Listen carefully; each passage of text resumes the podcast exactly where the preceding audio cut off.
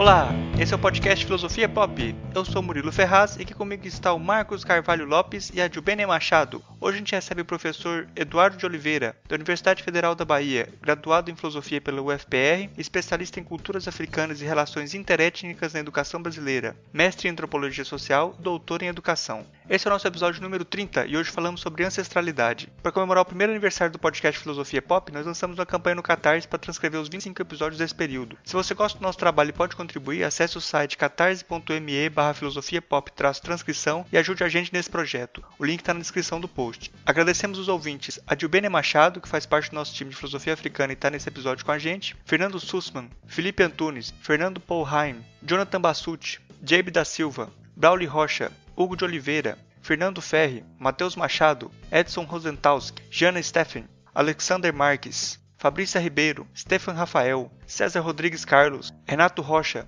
Felipe Ferrari, Renata Hempel, Albert Cashbaum, Vanderlei Luiz Weber, Juliano, Ana Carolina Spinardi, Enéas Melo, Thiago Bartoletti, Viviane Ribeiro, Hamilton Lemos, Virginia Martins Leite, Danilo Miranda, Apio Murilo Farenzi e Leandro Araújo, que apoiaram o projeto, ajudando a viabilizar o acesso ao conteúdo do podcast para pessoas com deficiência auditiva e a darmos o primeiro passo para o lançamento de um livro com os melhores programas do primeiro ano de filosofia pop. Muito obrigado mesmo a vocês de coração, é muito importante esse apoio e está muito animado com o projeto. No dia 15 de julho nós vamos encerrar a campanha. Em agradecimento aos ouvintes que apoiaram, nós vamos sortear três exemplares do livro Entrevista Cadmiana, um abecedário de Gilberto Mendonça Teles. Mas dá tempo de apoiar. A data e os detalhes do sorteio serão definidos depois do fim da campanha. Se você não conhece ainda o nosso site, pode visitar o filosofiapop.com.br e deixar o seu comentário. Tem sempre algum texto complementar lá no site. Siga a gente no Twitter, curta a página no Facebook ou envie um e-mail para contato@filosofiapop.com.br. Assine o nosso feed para você receber os episódios do celular assim que forem lançados. Se você não sabe como fazer isso, tem um guia para te ajudar lá no site. No Filosofia Pop, a gente pretende conversar sobre temas filosóficos numa linguagem acessível. A ideia é usar também referências culturais como filmes, músicas ou programas de TV para ilustrar alguns conceitos, dialogar com coisas mais próximas da gente. A cada 15 dias, sempre às segundas-feiras, a gente está aqui para continuar essa conversa com vocês. Vamos então para a nossa conversa sobre ancestralidade.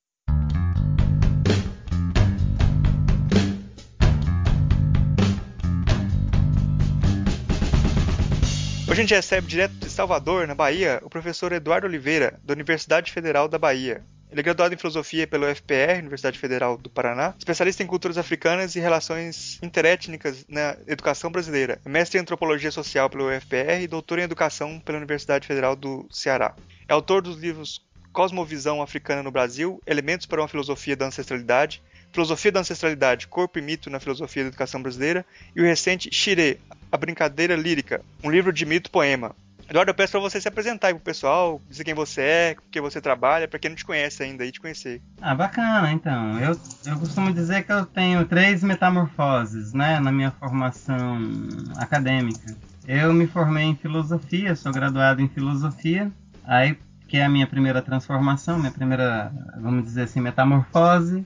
Depois eu faço antropologia no mestrado, e aí então de filósofo faço a metamorfose para antropólogo, e de antropólogo para educador, quando eu fiz o doutorado em educação. É... E agora a, a, outra metamorfose, que é de filósofo, antropólogo e educador, para poeta. E eu sou iniciado também na tradição de Ifá, eu sou Homo Ifá, de um Aô que é de Fortaleza e que tem raízes aqui no Recôncavo Baiano. E tenho iniciação no mundo Jeje e no mundo, é, no mundo Nagô, com algumas inserções no mundo Banto. E é isso, eu sou dos movimentos sociais, sou formado pelos movimentos sociais, particularmente o movimento negro, sou formado pelas religiões de tradição de matriz africana e também formado na academia. Então estou na encruzilhada entre militância, academia e o povo de santo. Por falar em encruzilhada, a Gilben tá me, tá me lembrando aqui no chat que eu esqueci de falar do livro Ancestralidade né, na Encruzilhada. É verdade. Bom, hoje a nossa conversa vai ser sobre ancestralidade. E eu vou começar perguntando para Eduardo o que é ancestralidade? Olha só, o, o para citar um filósofo não africano, o Deleuze, ele defendeu no último livro dele com Félix Guattari que o filósofo é aquele que produz conceitos. Ainda que eu não seja um deleuziano, mas eu aceitei a provocação dele para dizer que um filósofo não teria feito nada se não tivesse produzido um conceito. E desde essa minha experiência, desde as minhas inserções, desde o meu pertencimento étnico-racial, político, ideológico, filosófico, eu assumi para mim uma tarefa que não é só minha, que é uma tarefa coletiva, de produzir esse conceito, o conceito da ancestralidade. E para mim isso começa num curso que aconteceu muito antes da promulgação da Lei 10.639, mas que já, por assim dizer, é, vislumbrava praticamente todos os conteúdos programáticos especificados na lei. E me chamou muita atenção que todas as aulas que eu tive, o contato que eu tive com a militância, com o povo de santo, o contato que eu tive com educadoras e educadores é, na época na região sul e também alguns da região do Nordeste, é que a categoria ancestralidade aparecia como uma categoria nativa, sobretudo na fala do povo de santo, mas também nos praticantes de capoeira, mas também no samba de roda, mas também no maracatu, etc. Mas aparecia como uma categoria é, nativa e ainda não aparecia como uma categoria analítica. Então, o que eu me propus fazer no primeiro momento era, a partir do uso nativo da categoria da ancestralidade, é, por assim dizer, enriquecer, ou não enriquecer, é, visualizar, visibilizar a densidade dessa categoria e devolver num diálogo crítico, criativo, para as próprias comunidades que a criaram. E aí, então, se fazendo essa operação de uma categoria nativa tornada uma categoria analítica, que voltava mais uma vez para os ditos nativos. Então, a ancestralidade, que tem no seu primeiro sentido essa relação de consanguinidade, pensando aí os terreiros de candomblé, então são essas relações de sangue de pai e filho, mãe e filho, e primos, irmãos, etc., mas também as relações simbólicas de pai de santo, pai, não, o zelador de orixá, para com seus filhos e filhas. Então, expandindo do conceito consanguíneo para as relações que são simbólicas. Esses eram os dois sentidos mais usados pelos nativos quando falavam em ancestralidade. Mas eu me dei conta que alguns princípios dessa experiência negro-africana no Brasil é, se configurava como uma categoria essencial para compreender essa vasta gama de tradições negro-africanas recriadas, ressemantizadas aqui no Brasil.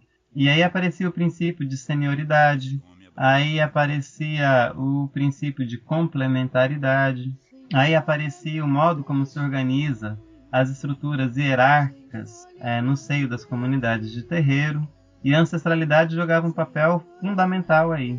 Foi aí que eu fiz uma etnografia dos últimos 100 anos é, do candomblé no Brasil e me dei conta da mutação de categorias como as usadas pelo Roger Bastide, por exemplo, de plasticidade nagô, que foi mudando para dar ancestralidade, que começava a recobrir um campo muito mais vasto aí das relações, é, vamos dizer assim, tradicionalistas, no seio mesmo da experiência negro-africana brasileira, dos terreiros de candomblé e também dos praticantes de Fá.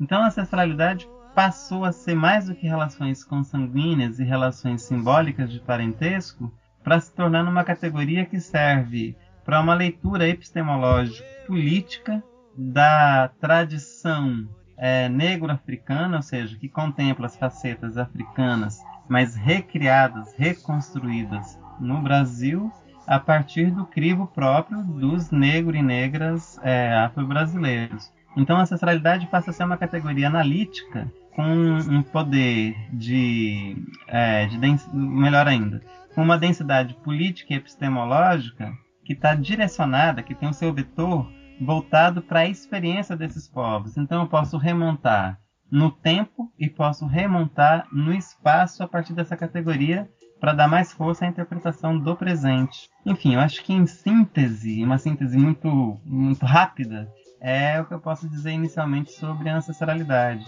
E devo acrescentar só mais dois elementos. Né? A ancestralidade ela tende a fazer um diálogo muito próximo com duas categorias que são fundamentais aí no, no conjunto da filosofia, seja ela africana ou fora de África, que são as categorias de tempo e espaço. Então, de um certo modo, a ancestralidade ela tenta ir um pouco mais além do que a categoria de história, do que a própria categoria de genealogia e também a de arqueologia, e tenta reconfigurar uma interpretação não nova, mas diferenciada a partir dessa experiência negro-africana do tempo e do espaço. Uhum.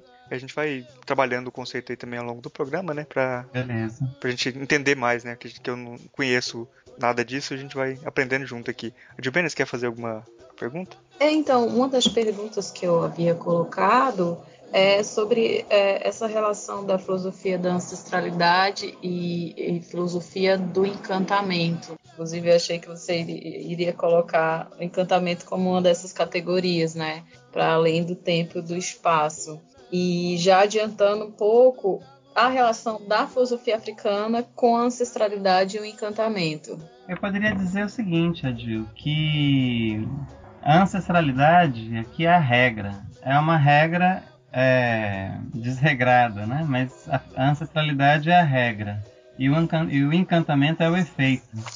Então, eu, eu ao contrário do Deleuze, eu não defino a filosofia como aquele que, ou o filósofo como aquele que produz um conceito. Eu acho que isso é parte inerente do que fazer filosófico. Mas para mim, a função da filosofia é efetivamente produzir mundos, criar mundos. Agora, que mundos serão criados? Diante de um contexto de um mundo desencantado, a ideia é produzir mundos encantados. Mas nisso não vai nenhuma fábula e nenhuma, enfim, nenhum vetor romanesco. Né? A ideia é que o encantamento é uma experiência é, transformadora de si mesmo, da sua relação consigo mesmo, da sua relação com a natureza e da sua relação com o coletivo, com a sociedade. A ideia é que o encantamento é uma prática de preservação da ecologia, vamos chamar assim, parapsicológica, psicológica e sociopsicológica. Então é uma reorganização das suas relações com seu eu mais profundo, com seu eu social e com o social propriamente dito. E tudo isso mediado por práticas de natureza. No seio dos terreiros de candomblé, não só de candomblé, mas das religiões de matriz africana como um todo, é, o encantamento é uma experiência efetiva. Ou seja, a sua relação de aumentar sua força vital ou diminuir a sua força vital depende da sua capacidade de se encantar e encantar outrens. Então, o que a gente pode chamar de uma filosofia do, do encantamento é como resultado, na verdade, de uma filosofia da ancestralidade. Ou seja, na medida em que eu compreendo essa regra desregrada que é a ancestralidade, eu posso compreender um pouco melhor os seus efeitos, que é o encantamento na transformação, interpretação, interpelação no mundo. É, o encantamento ele não é um conceito. O encantamento, ou não é meramente um conceito. Encantamento é uma experiência. É, e como tal, ele cabe muito mais a categorias estéticas do que a categorias de ordenamento político. Muito embora todo encantamento tenha uma dimensão política, eu posso também falar de uma política do encantamento. Mas, tecnicamente falando, ele está muito mais no mundo, né, no universo da estética, ou seja, ele é pré-racional podendo ser racionalizado, porque ele é da ordem da complexidade do real, ele não é da ordem da simplificação do raciocínio. Né? E a filosofia africana que eu estou propondo é uma filosofia africano-brasileira. Né? É, eu me dou conta de que falar de filosofia africana só tecnicamente, no sentido de conhecer as escolas de pensamento nos vários países africanos, conhecer os seus autores, as suas obras e as relações entre eles, é ainda estudar o alheio, é ainda estudar o estrangeiro. Então, estudar os africanos como nós aprendemos a estudar os europeus não me interessa. Me interessa fazer um diálogo muito estreito, muito próximo, realmente íntimo daquela realidade africana, negro-africana, com a nossa realidade latino-americana e particularizando no caso brasileiro. Então o que eu, que eu almejo e que eu tenho tentado fazer é esse diálogo próximo entre a filosofia latino-americana da libertação o pensamento africano em suas várias vertentes, acadêmicas e não acadêmicas, porque eu me valo também dos me valho, né, dos saberes tradicionais, dos sujeitos coletivos filosofantes, que não são os autores da academia, mas são os grandes sujeitos ligados às muitas tradições né, da cultura africana ou das culturas africanas, mas tudo isso é, encruzalhando aqui no Brasil, no pensamento social brasileiro e também nas nossas experiências ancestrais. Nisso tudo, tanto na América Latina quanto na África, e particularizando a gente aqui no Brasil, eu encontro no encantamento uma categoria que nos une, mas não nos une de maneira universalizante e romanesca, mas de uma maneira tensa. Esse encantamento do que eu estou falando é um encantamento tenso, que provoca e exige é, um pensamento de crise e que também exige um pensamento e uma prática que sejam criativas. E aí exige, por isso mesmo, que a gente faça o par entre a ética e a estética, e que não separe jamais a política da cultura. Então, eu poderia dizer que a ancestralidade e o encantamento é fruto de uma geopolítica por um lado e de uma geocultura por outro, e que encontra no solo da estética, daqui a pouco eu falo um pouco mais da nossa concepção de estética, mas que encontra no solo da estética um modo é, realmente muito interessante, muito singular de fazer a síntese dessas duas outras perspectivas, tanto a cultural quanto a política. Ou seja, essa filosofia do encantamento é uma produção própria, né? ela não é uma mimesis de pensamentos de outros continentes. É em diálogo próximo com esse continente, que, no caso africano, que tem para conosco uma relação de, de origem ancestrálica, é, dialogando com o nosso continente de pertencimento, no caso a América Latina, e particularizando a nossa experiência cultural própria, que é o caso brasileiro. E no meu caso, privilegio mais o Nordeste brasileiro. Eu acho que, que eu gosto de saber da trajetória, porque isso explica bastante a escolha e, uh, e, e o, o, caminho de pensamento que você fez. Você falou de três metamorfoses aí.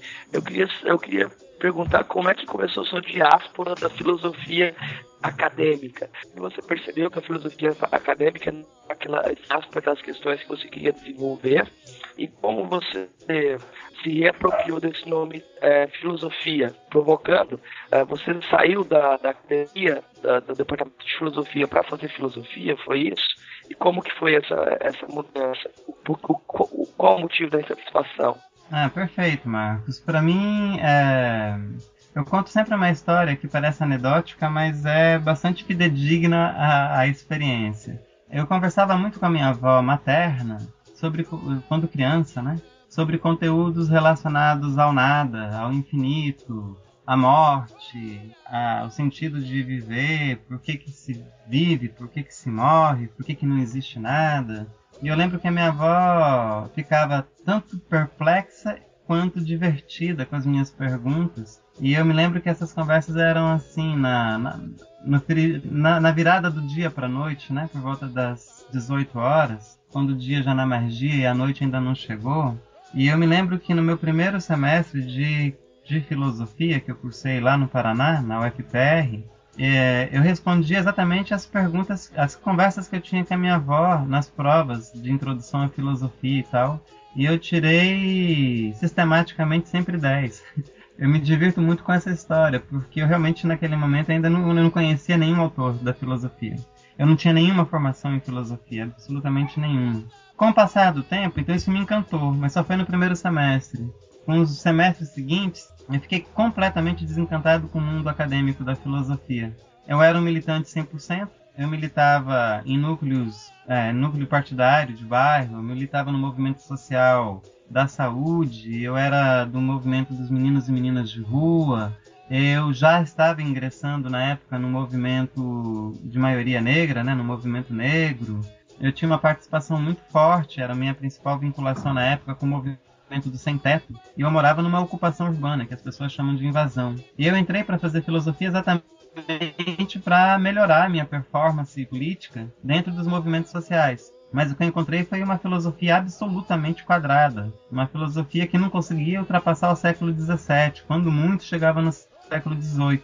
E aquelas formulações dos filósofos que até então eu conhecia realmente me desagradavam, que não, não, não iluminavam para mim, não mostravam caminho. Eu estudava iluminismo, mas ele não me iluminava a compreender a história do sem-teto e dos movimentos sociais como um todo. Eu entrei numa grande depressão intelectual, chamaria assim, filosófica. Eu abandonei o curso e fui morar nas ruas da cidade de Curitiba à época.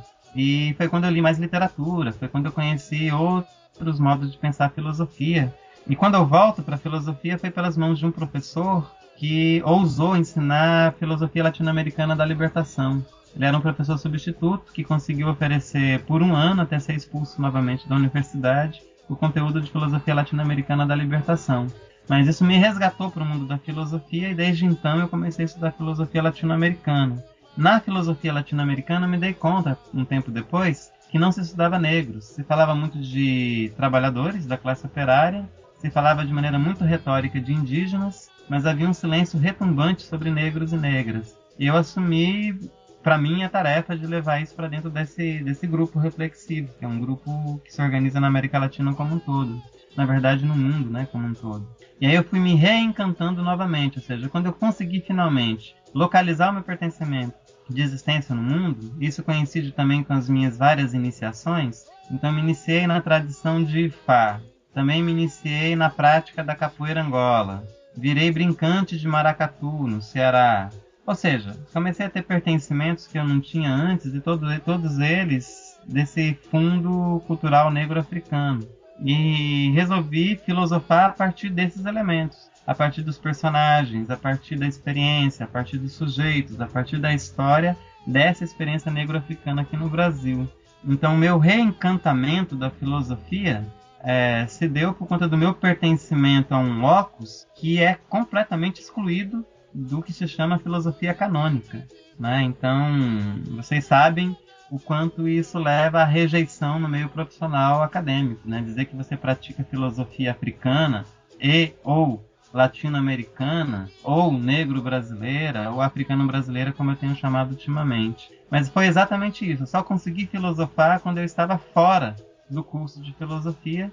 E aí eu encontrei tantos outros filósofos e filósofas que, à deriva dos cursos profissionais de filosofia, e apesar deles, filosofavam e tentavam filosofar de maneira própria e de uma maneira apropriada. Eu entrei nesse filão, eu entrei nesse, nesse grande coro que ousa pensar em diálogo, mas em levar a própria realidade a sério. Pelo que você já falou aí bastante sobre a ancestralidade, parece que uma, uma ancestralidade é uma filosofia que ela é muito experienciada, né? Você tem que ter experiência corpórea, performance. E nesse sentido, eu acho que você falar a coisa um pouco de uma maneira teórica é muito reducionista, né?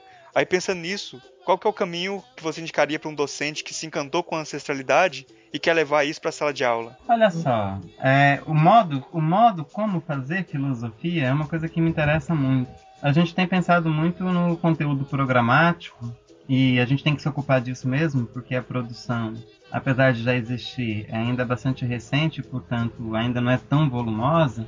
É, mas eu tenho realmente me ocupado da, da dimensão metodológica, né? que é a sua pergunta. Então, como fazer filosofia africano-brasileira? Como fazer filosofia africana? É, recentemente, aqui em Salvador, na verdade não só aqui em Salvador, né? Em Salvador e também em Goiás, enfim, nós realizamos esse ano cinco cursos, mini cursos e cursos de filosofia africana. Então, Três deles aconteceram na universidade. Então, num auditório clássico de 150, 200 pessoas, onde a gente não consegue ter mobilidade das carteiras, das cadeiras, o espaço é restrito e a gente está cercado de paredes por todos os lados. É, foi muito interessante, a gente conseguiu subverter o espaço, os corpos transgrediram a contenção do espaço físico é, e a gente até ficou bastante, até ficou satisfeito com o resultado. Mas dois dos outros cursos aconteceram, um num quilombo, é, em Valença, ou um pouco depois de Valença, na cidade do Bonfim, é, que é o Quilombo Tenondê, que é organizado e liderado pelo mestre de capoeira Angola, que é o mestre Cobra Mansa. E o outro aconteceu na cidade de Goiás, Goiás Velho, num espaço cultural chamado Vila Esperança, onde, juntamente com o terreiro, acontece uma série de atividades culturais, como capoeira, circo, teatro de rua, etc. Mas basicamente é um terreiro. E é inigualável a experiência desses cursos acontecendo no local da prática, como foi o Quilombo, como foi esse terreiro de candomblé, do que nos anfiteatros das universidades. No entanto, a gente tem que se preocupar com esse espaço sala de aula, tanto na universidade como no ensino fundamental e no ensino básico, né? É, e em todas as modalidades de ensino também. Tem que pensar aí a educação de jovens e adultos, tem que pensar a educação quilombola, enfim, educação especial e tal.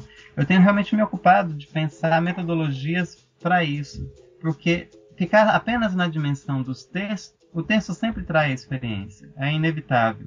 Agora você pode também produzir textos que, ainda que traia experiência, pelo menos é, destaque as cores, os relevos, os sabores da experiência. Ou seja, é, são textos difíceis de serem escritos porque são textos construídos racionalmente sobre aquilo que não é racional, né? sobre aquilo que tem uma dimensão de subjetividade que ressalta né, diante da experiência. Ora, a ideia é que as aulas sobre filosofia africana, sobre filosofia africana brasileira, elas não sejam meramente descritivas e narrativas, e nem se resumam e se restringam ao conteudismo. Né? Elas precisam necessariamente é, agenciar as, a, a, o seu público. E isso se faz como? Se faz é, diminuindo essa hierarquia que existe entre docente e discente. Né? Isso se faz como? Diminuindo a distância entre razão e desejo. E isso se faz diminuindo a distância entre mente e corpo. Isso se faz de maneira lúdica, isso se faz de maneira dinâmica, compreendendo que pensar é estar em movimento e não pensar o movimento de maneira estática, mas pensar o movimento de maneira dinâmica. É, isso exige que você tenha realmente muito cuidado para não transformar as aulas em, nem em sessões de, de autoajuda ou de ginásticas corporais, que não se trata disso, mas pelo contrário, de pensar a sua própria história, a sua própria trajetória, o seu pertencimento é, como pessoa, articulado com o corpo que você tem, produziu e que foi produzido em você, articulado com a sociedade que você está inserido e com a classe social, o gênero, a sua orientação sexual, as suas escolhas políticas e etc. E tudo isso faz parte da leitura de um professor ou professora que se arvora a trabalhar com filosofia africana, porque você integra isso tudo num, num trabalho dinâmico, é, de modo que você tenta, ao menos, não hierarquizar um contra o outro, mas tenta colocar isso literalmente numa roda, num círculo. Eu tenho feito muitos experimentos nesse sentido e, e, e como são experimentos, eles nunca podem ser reproduzidos, né? eles são sempre experiências singulares e a partir do retorno que os discentes têm dado, eu acho que a gente está num caminho bastante, vou chamar assim, bastante promissor. Porque o envolvimento, o comprometimento, o enriquecimento da reflexão e também mudanças na própria prática é, tem sinalizados que é um caminho, que é um caminho alvissareiro, né, por assim dizer. Vou te dar um exemplo. Eu fiz um módulo sobre diversidade das culturas africanas num desses anfiteatros daqui da UFBA e foi interessante, teve um resultado bem interessante, reflexivo, foi muito racional, obviamente. Mas no Quilombo Tenondê eu dei esse mesmo módulo, essa mesma temática, só que dentro de um rio. Então todos os participantes estavam dentro do rio.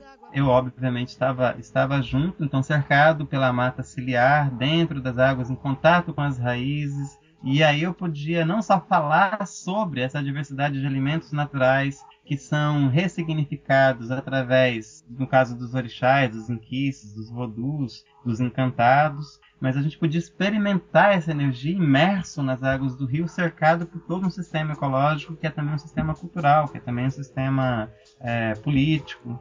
E aí o resultado é obviamente muito diverso. Como a gente não pode transpor rios para dentro da sala de aula, a gente pode é, evocar nas experiências e produzir as próprias experiências dentro dos limites do contexto de uma, de uma, de uma sala de aula. Que limita, mas também que me possibilita o que eu não podia fazer no Rio, utilizar vídeos, utilizar fotos, fazer máscaras, é, enfim, utilizar o corpo de uma outra maneira que não fosse essa imersa dentro da água.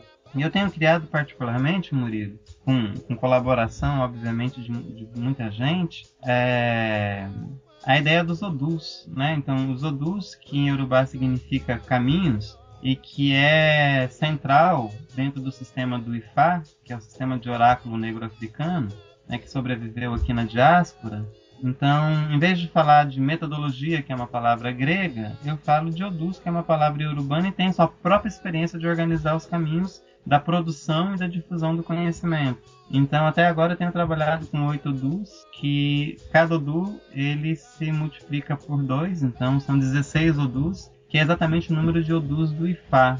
Aí eu tenho desenvolvido esses, é, vamos dizer, a metodologia dos odus, aí é uma redundância, né? Então eu tenho desenvolvido os odus é, como uma prática pedagógica da filosofia africana e tem sido interessante a gente tem entrado exatamente numa discussão que não separa teoria de prática, é, acaba com, esse, com, essa falsa dicotomia, e que tenta integrar é, as experiências a partir dos mitos, dos ritos e dos corpos, três conceitos fundamentais para a filosofia da ancestralidade, é, tentando produzir experiências de encantamento e compreender como isso tudo se dá no tempo, no espaço. Né? E esse tempo e esse espaço são, são diluídos, é um espaço diluído e é um tempo difuso. Né? E aí é, a gente consegue fazer um diálogo bastante rico, inclusive com a tradição do pensamento contemporâneo, que não é africana, a europeia, por exemplo, mas não de maneira subserviente, mas de maneira crítica e criativa.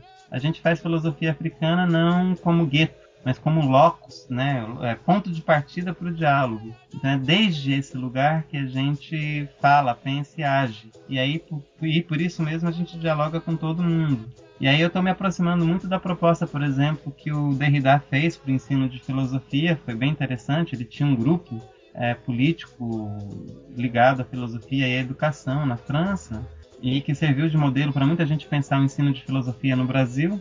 E eu estou recuperando outros modos, é, tanto em África e principalmente dos africanos no Brasil e seus descendentes, é, outros tantos modos de praticar a educação é, de maneira muito rica a partir dessa relação entre corpo, mito e rito mas eu tenho descoberto outros potenciais agora, né? Com uma inserção um pouco maior no, mundo da literatura e também no mundo do teatro, tenho descoberto outras tantas, tantas formas de fazer isso, como esse vasto campo da performance, né? Que é tão rico e que tem me dado tanto subsídio para essa experiência metodológica. O Eduardo vai falando e eu vou o tempo inteiro lembrando das minhas próprias experiências, né? Eu, eu fiquei cinco anos trabalhando com o Eduardo, sendo orientada, desorientada por ele.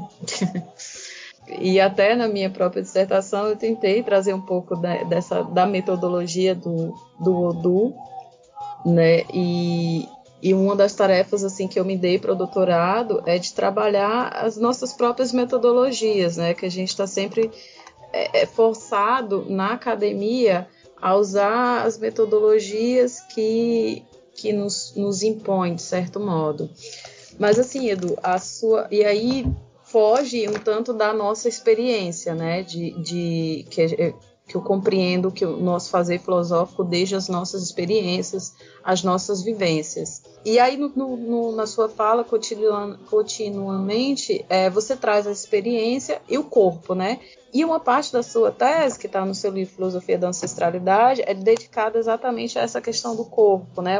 Esse corpo ancestral, a ética do corpo e o que você fala de autopoeses do corpo negro, né? Então eu pergunto assim, é, essa concepção do corpo, né? Porque a gente fala que nós pensamos desde o corpo, né? E não sobre o corpo, mas é desde essa experiência e um corpo que é vivo sem essa separação, né, que de razão e emoção, né? Nós somos um corpo inteiro não um corpo dividido. É, e aí eu queria ouvir um pouco sobre isso, assim, né? Como que é essa relação do corpo nessa filosofia da ancestralidade, do encantamento, nessa no, no, modo como fazemos a filosofia africana no Brasil. Então, praticar a filosofia africana no Brasil, então, praticar essa filosofia africana brasileira é uma experiência de deslocamento. E esse deslocamento é tanto político, é tanto estético, é cultural, é econômico, é, enfim, é, é filosófico. E aí o deslocamento é uma categoria que está absolutamente ligada à experiência corporal. Daí não é pensar o corpo, como fez a grande maioria dos filósofos do cânone é, ocidental, aqueles que se arvoraram a pensar o corpo, pensaram sobre o corpo. A ideia é que o corpo pense, né? é o corpo pensando. E essa, essa ideia de um corpo pensando é um corpo em múltiplos movimentos. E eu repito, não são apenas movimentos corporais, não são movimentos apenas mecânicos ou maquínicos. Né? Então, o corpo aqui não é só essa realidade ligada a, a um sujeito. É o corpo pensado também na sua dimensão metafórica. A gente fala corpo social, corpo docente, corpo médico, corpo docente, etc. Então, é pensar o corpo, mas esse é pensar o corpo e o corpo pensando a partir de experiências culturais bastante determinadas, ou seja, bastante interligadas também. Nesse caso, a escolha é clara e deliberada, é pensar essa experiência negro-africana aqui no Brasil. Então, pensar desde o corpo implica em fazer uma crítica bastante ampla e com bastante alcance a toda a tradição do pensamento ocidental, com pouquíssimas e raríssimas exceções. E aí, mas não ficar só nessa dimensão da crítica. É produzir, ou melhor, é, é visibilizar o conhecimento produzido corporalmente na nossa experiência coletiva e na nossa experiência individual. E aí eu sou um testemunha vivo de como que o corpo coloca a gente em crise é, em todos os sentidos, né? Em relação ao que eu faço com ele, ao que eu como, ao que meu movimento, como ele se relaciona comigo mesmo e com outros, como ele foi, como eu produzo ele, como ele é produzido socialmente. Então, o corpo e a corporalidade são centrais. Eu não sei se existe um centro na filosofia da ancestralidade. Acho que não existe centros mas ele ocupa um papel é, preponderante nesse contexto todo, nessa cena inteira. É, pensar desde o corpo implica, inclusive, em pensar de um outro modo, de um outro modo de ser, de um modo diferenciado. Ou seja, implica em trazer para dentro dessa produção de conhecimento uma alteridade que foi negada. E essa alteridade de mim para comigo mesmo é o próprio corpo, já que foi privilegiado foi a mente, foi a cabeça, foi a razão. Né? Eu não consigo entender a razão descorporeificada. Né? Eu não consigo entender, aliás, absolutamente nada no mundo da experiência que não passe pelo crivo do corpo. Como eu já disse que o corpo não é apenas uma experiência fisiológica, é também uma experiência simbólica, eu realmente não conheço absolutamente nada que para mim faça sentido que não é atravessada pela experiência corporal. Eu não tenho um corpo, eu sou um corpo. E como tal eu existo, me movimento, penso, amo, não amo, sinto, não sinto. É... O corpo ele, ele exige que a gente arrisque-se a produzir um conhecimento que seja pré-racional, mas que também seja racionalizável. E aí é um empreendimento absolutamente difícil. Isso coloca uma dificuldade imensa na tarefa do filosofar. Mas é essa tarefa que a gente assume é, quando realiza ou quando pratica uma filosofia africano-brasileira. Então, você mesma, Jubênia, praticou ou, ou enfrentou esse desafio na sua dissertação de mestrado e também em seus outros trabalhos. Na verdade, todo mundo que eu conheço que se envolveu com a gente nesse coletivo, tanto, tanto na rede Africanidades quanto nos outros grupos de pesquisa que fizemos parte, é, só permaneceu nesse grupo aqueles que se sentiram realmente tocados em si, no seu próprio âmago. Né? E o seu próprio âmago não é uma alma etérea, é literalmente um corpo que sente, que ama, que sofre, que deseja, que odeia, que se angustia, que ri, que se alegra, que come ou que passa fome. Então, é, a categoria de corpo, a categoria e a experiência corpo é a que promove o primeiro e talvez mais importante deslocamento dessa experiência filosófica. Eu poderia aqui derivar muitas coisas a partir do corpo. Então, o que a gente pensa é uma política, por exemplo, toda uma, uma política dos afetos que é atravessada na corporeidade, pela corporeidade. O corpo aqui é ao mesmo tempo conteúdo e continente. Né? O corpo aqui é uma experiência que é impossível de ser alienada. Só é possível filosofar corporalmente. E vocês sabem o alcance dessa afirmativa. Né? Então, todos aqueles que entraram na tradição platônica cartesiana de identificar a existência a pensamento é, entrarão em colisão conosco. É o contrário, né? Nós entramos em colisão com essa tradição.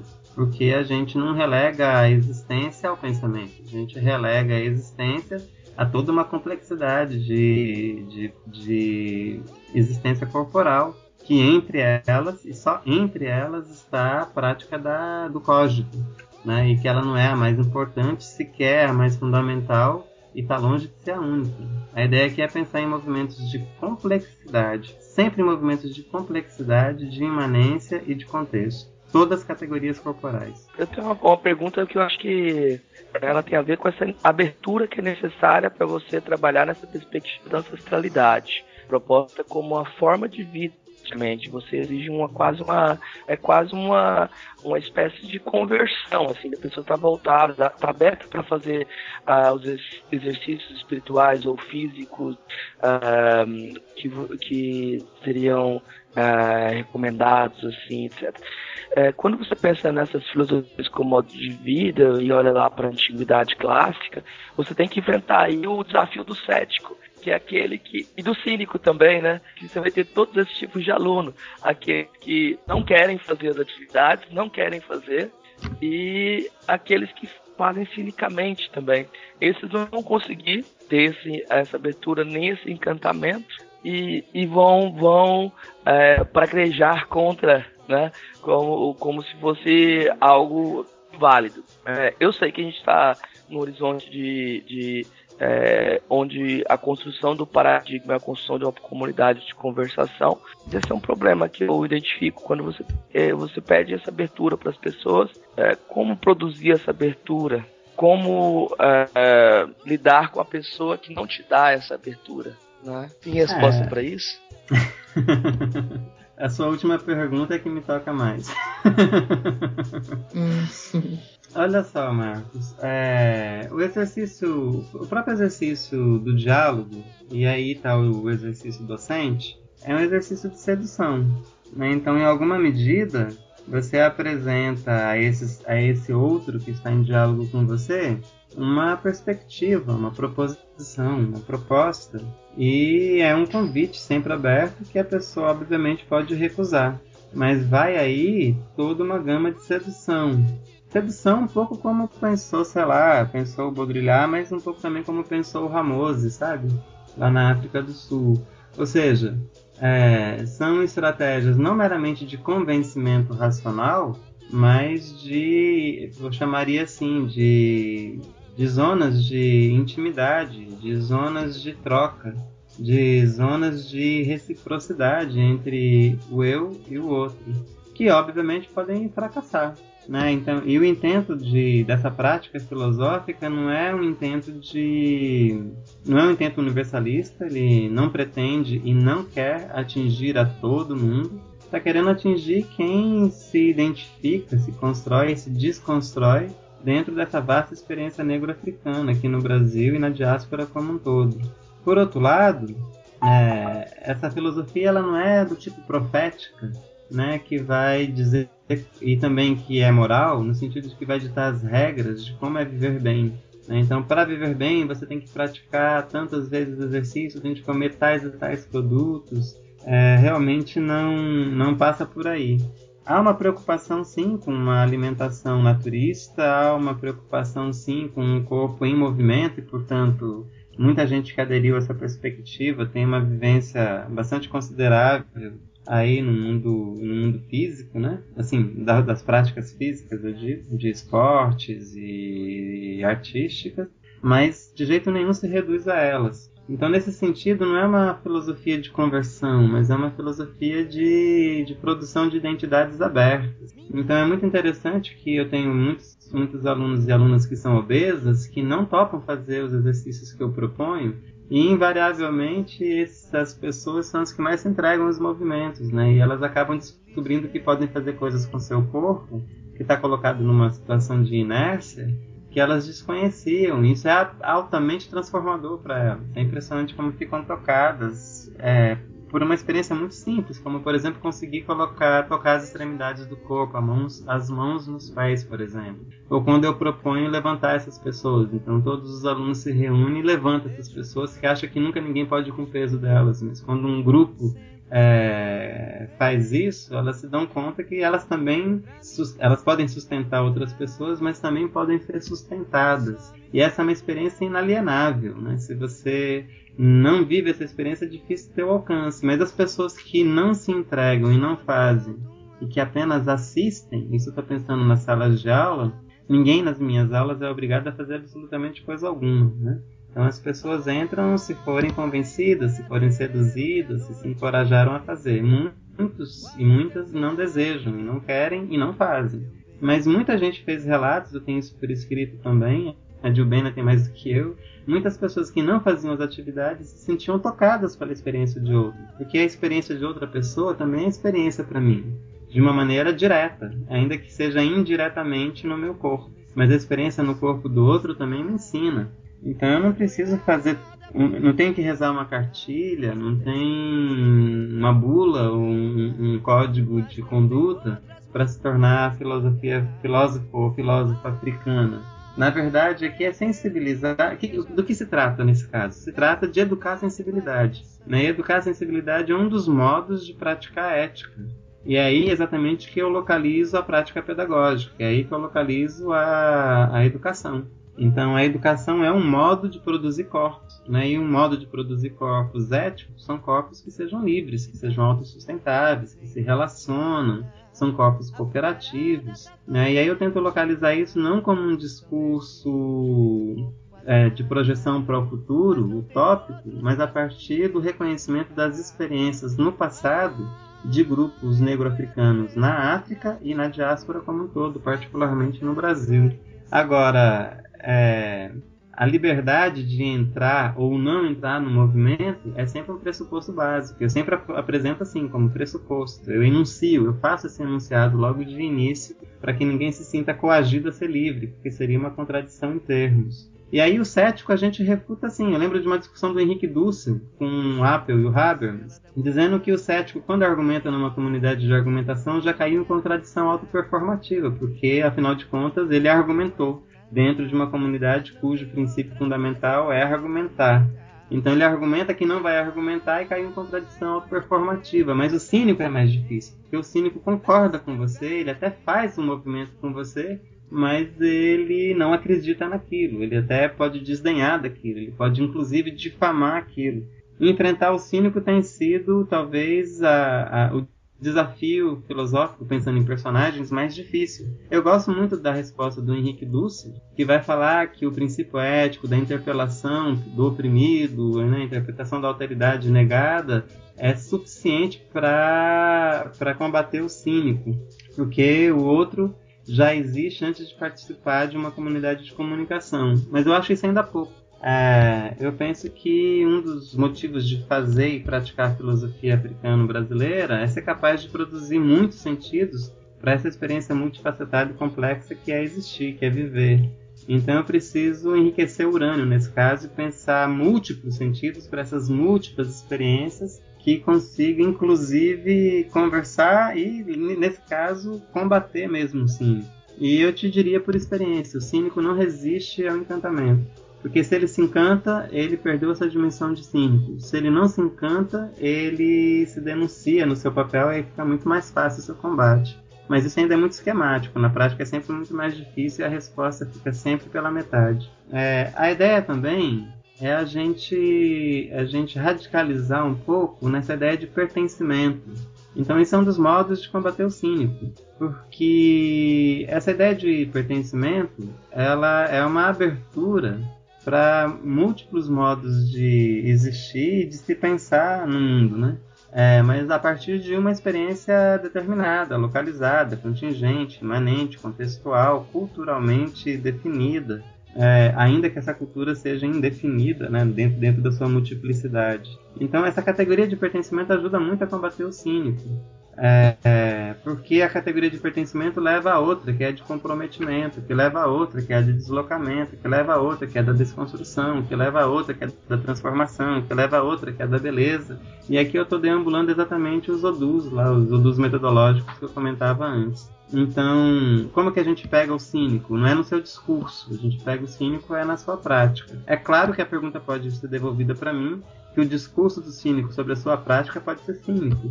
Mas aí, mais uma vez, a gente cria instrumentos para ler o texto prática e não só para ler o texto letra. E isso ajuda bastante a, vamos dizer assim, armar uma rede para capturar o cínico. Mas essa rede é inevitável. Sempre haverá furos e haverá muitos peixes cínicos vazando pela essa rede. Na verdade, é, é, eu ia fazer essa relação que é, é interessante que você traz essas experiências que é exatamente essa questão de ser sempre uma, esse conhecimento, é, a sabedoria, como fruto né, de uma experiência coletiva, mas que em momento algum a gente perde a individualidade, né? Você bem colocou aí nos seus no, no, nos exemplos que você trouxe e eu tenho isso em mim assim, né? Que a gente é um pensamento que é coletivo, mas que a gente tem a nossa individualidade, a gente tem a nossa singularidade, mas que ela também só existe nesse coletivo e, e, nessa perspectiva desse corpo, né? Um corpo que é conhecimento. E aí, é, essa questão de colocar é, a si mesmo como valioso, como você bem colocou, né? A gente tem essa questão de se pensar de corpo inteiro, e aí, óbvio, tem as nossas ações, as nossas práticas, inclusive alimentares, porque essa questão de um corpo sagrado, de um corpo que tem que ser cuidado, né? Porque é a partir dele que a gente vive e, enfim.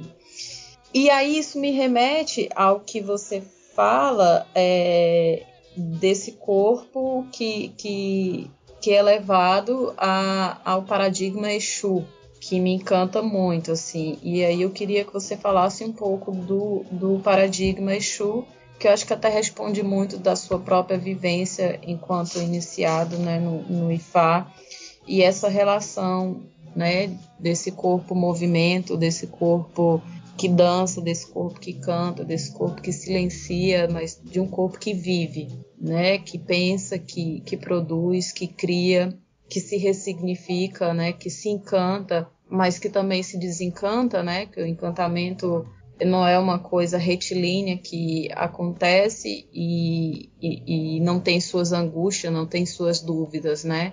É essa, essa, são perguntas contínuas, perguntas constantes, angústias, porque a gente está se colocando o tempo inteiro em crise, né? Diante do mundo, das experiências que a gente está vivendo. Então era um pouco sobre isso, assim, que é esse, esse corpo dentro dessa perspectiva do movimento, desse paradigma Exu. Ah, perfeito. Muito obrigado por sua questão. Olha só, é... na filosofia eu fui muito treinado para pensar em universais. Né? Então, na filosofia, eu fui muito treinado para pensar em estruturas, para pensar em abstração da, da realidade, para depois compreender essa realidade mais a fundo, enfim. Então, um movimento, de um certo modo, generalizante, universalizante, transcendental, melhor, transcendente, é, acompanhou muito a minha formação em filosofia, como a maioria das pessoas da, da minha geração, das gerações anteriores e da geração de agora. E eu também fiquei muito depois na antropologia, muito, vou usar a palavra de novo, muito treinado a olhar singularidades. Então, exatamente o contrário da filosofia. É olhar movimentos mais concretos, comunidades localizadas no tempo e no espaço, né, definidas por seu contexto cultural, geográfico, político, social, econômico e tal. E dentro da antropologia, você tem os estruturalistas e os culturalistas, e dentro da filosofia também, você tem os universalistas e os particularistas. E parece que eu sempre fui cobrado a ter que escolher por um ou por outro. Ser de ser, pensar a partir do indivíduo ou a partir do coletivo. Pensar a partir das estruturas e das singularidades. E aí eu encontrei no Exu um personagem conceitual absolutamente rico, né, que me deu base para, vamos dizer assim, é, enunciar essa filosofia africana aqui no Brasil a partir da experiência negro-africana. É, porque o Exu é exatamente esse orixá, essa divindade, que é o princípio individual da existência de todas as coisas, inclusive descentrando do mundo humano. Ele é do princípio de todas as coisas que existem, e todas as coisas que existem são animadas, tudo é vivo. Então, mineral, vegetal e o animal. E por ser o princípio individual de todas as coisas, ele é o princípio dinâmico do universo iorubano. Ou seja, ao mesmo tempo, o Exu é estrutura e é singularidade. Então, a singularidade não traz estrutura, como a estrutura não é um contraponto à singularidade. E também uma não se reduz à outra, é uma e outra. Então, quando eu encontrei, quando eu entendi o Exu, a partir da, da minha iniciação no Ifá, é, mas também a partir da revisão da literatura do candomblé nos últimos 100 anos, a partir da audição muito atenta das mães e pais de santo aí do último século, a partir da minha própria experiência direta nos terreiros de candomblé, a partir da antropologia, a partir da literatura e especialmente dessa antropologia do, das populações afro-brasileiras, no caso dos terreiros de candomblé, eu comecei a me dar conta que o Exu servia para mim é, é, como talvez o Dionísio tivesse servido lá para o Nietzsche, ou seja, eu tinha um personagem advindo do mundo do mito, que é sempre a síntese de uma experiência coletiva e individual, nesse caso negro-africano, que podia embasar, ou, ou mais que isso, que podia funcionar como inspiração, como verbe, para a minha produção filosófica. É curioso que quando eu comecei a usar o Exu como personagem filosófico, começaram a me dizer que isso não era filosofia, que onde se viu usar Exu como base do filosofar. Aí eu lembrei que praticamente toda a filosofia ocidental, lá dos pré-socráticos até agora, contemporaneidade, usa largamente os mitos. É Édipo, é Leviatã, os Númenes, é Cleonte, etc. Ou seja, de, de, de Freud a Kant, sabe? De Platão a, a Plotino, todo mundo se se utilizou largamente dos mitos e dos mitos da sua cultura. São os mitos europeus, mas eu não sou europeu. Então comecei a utilizar dos mitos nossos, africanos, recriados e ressignificados e às vezes enriquecidos aqui no Brasil. Exu para mim é o principal. Exu e Ifá. Eu tenho escrito menos sobre Ifá, mas é a minha base fundamental. E Exu é o que mais enunciei. Então o paradigma Exu eu até brinquei com essa frase, com essa palavra, né, aí do, do, do, do, dialeto e da gramática do Thomas Kuhn, é, a ideia do, do, do, paradigma. Porque Exu é um paradigma sem paradigma, né? Exu é uma esfera aberta que existe de maneira elíptica. E ele é, ao mesmo tempo, corpo e movimento. E não é qualquer corpo, não é qualquer movimento. É um corpo absolutamente dinâmico e é um movimento exúlico e como a palavra para movimento no grego é dialética, eu digo que, o, que a dialética de Exu se contrapõe à do Platão, à do Hegel e à do Marx, e é muito mais complexa, ou seja, esse tipo de experiência negro-africana não serve apenas para a experiência dos negros africanos no continente africano, na diáspora. Serve para toda a experiência humana em qualquer tempo e lugar. Eu advogo esse papel, ou seja, nasce de um lugar, tem pertencimento, mas não está restrito a esse lugar. Então, é falar do solo de Exu literalmente para o um mundo inteiro, mas de um modo próprio, que é o melhor modo de conversar com outra pessoa, né? Falar de lugar próprio, esse também é o melhor modo, é o modo mais honesto, eu diria. E Exu, ele é ao mesmo tempo bélico e lúdico. Né? O Exu é ao mesmo tempo divino e humano. Ele é a regra e a contravenção. Né? Isso está em todos os seus mitos. Ele é a paz e a violência. Ou seja, o Exu mora no, no paradoxo. O paradoxo me movimenta para o pensamento e não impede o pensamento, como impedia, por exemplo, para a tríade ali, Sócrates, Platão, Aristóteles, né? e depois para frente também. Então é o contrário, o paradoxo me lança exatamente na experiência do viver, na experiência mundo, no não sentido das coisas, na angústia, na deriva, na não não, não perpetuidade, na né, não continuidade de nenhum elemento. Na incrível experiência de viver e, portanto, na incrível e inacreditável experiência do refletir, do pensar, do, do entender, do compreender, do se apropriar.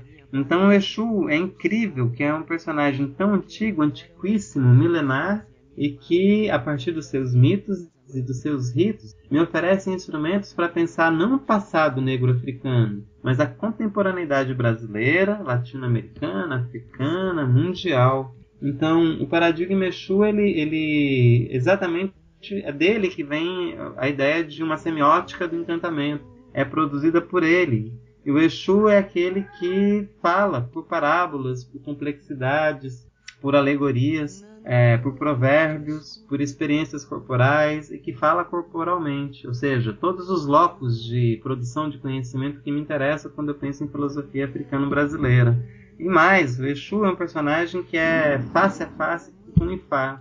O Ifá é que controla todo o sistema ético e medicinal é, e urbano e jeje?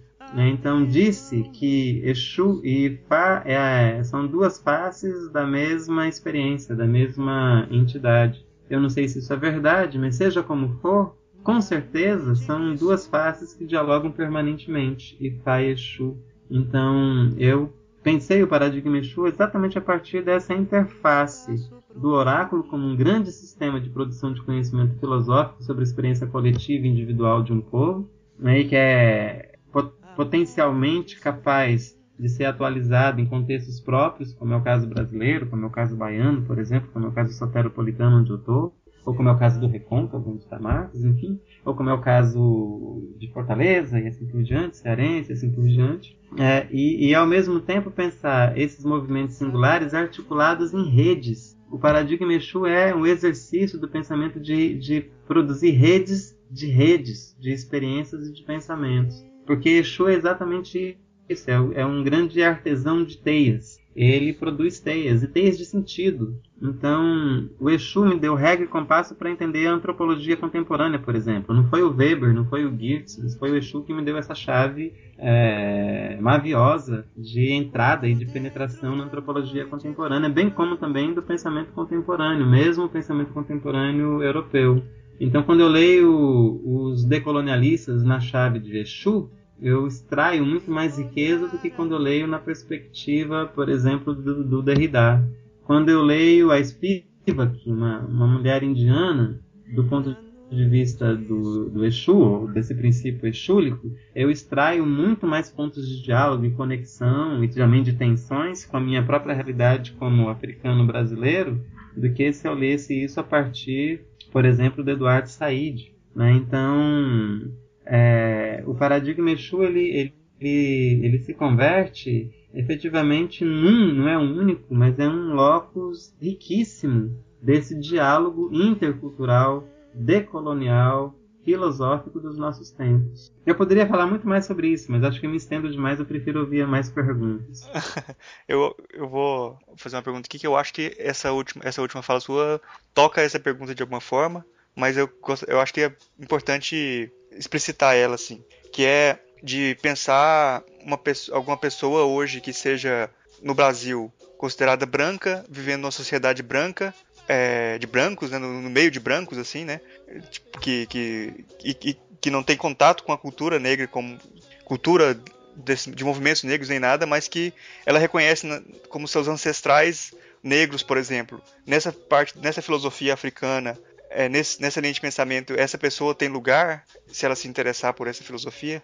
Olha só, Murilo, essa é uma filosofia para todo mundo que está interessado em promover tecnologias de inclusão, né, num mundo tão excludente como a gente vive.